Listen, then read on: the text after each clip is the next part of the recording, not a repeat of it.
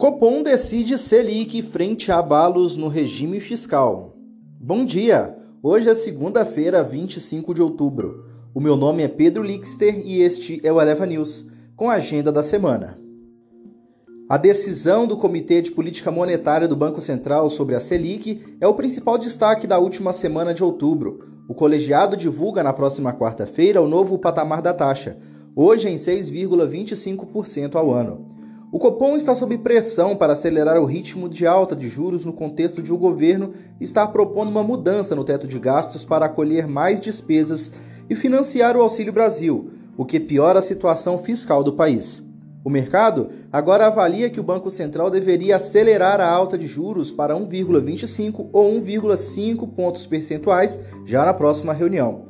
No comunicado e na ata do Copom de setembro, o Banco Central havia sinalizado uma elevação de um ponto percentual como plano de voo para a reunião desta semana. Mas a autoridade monetária também pontuou que a incerteza fiscal segue criando risco de inflação maior nos próximos anos, o que impõe um viés de alta para a taxa de juros. Antes da terça-feira, o Instituto Brasileiro de Geografia e Estatística, o IBGE, divulgará o Índice Nacional de Preços ao Consumidor Amplo 15, o IPCA 15 de outubro. O indicador é considerado a prévia da inflação oficial, que hoje está acima dos 10% na base anual. Já na quinta-feira, o principal destaque é a reunião política monetária do Banco Central Europeu, o BCE. Atualmente, a taxa de depósitos na zona do euro é negativa em 0,5%, e a expectativa é pela sua manutenção. Nos Estados Unidos, o PIB do terceiro trimestre do PCE, indicador de inflação preferido do Federal Reserve, relativo a setembro, ocupa o centro das atenções. Na política, o presidente Jair Bolsonaro deve viajar para Roma para a reunião com a cúpula do G20. Na Câmara, a expectativa é de votação do plenário da PEC dos precatórios. Já no Senado, a comissão de debate a reforma do imposto de renda.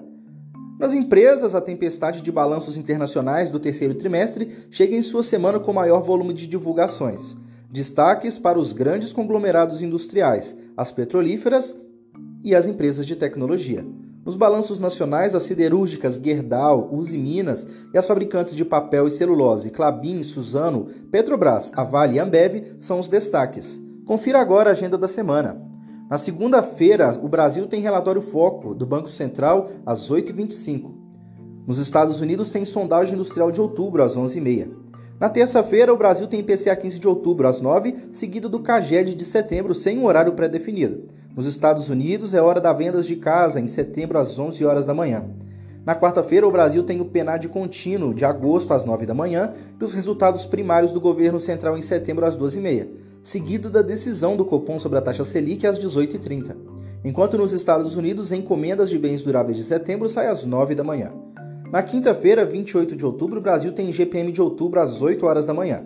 A zona do euro tem reunião da política monetária do Banco Central Europeu às 8h45 e nos Estados Unidos, pedidos iniciais de auxílio-desemprego semanal às 9h30, junto ao PIB dos Estados Unidos do terceiro trimestre. Na sexta-feira, a zona do euro tem inflação de outubro às 6 horas e o PIB do terceiro trimestre também às 6. Para finalizar, nos Estados Unidos na sexta-feira tem índice de gastos ao consumidor pessoal de setembro às 9h30 e a confiança do consumidor em outubro. O Eleva News fica por aqui, tenha uma boa semana e até amanhã.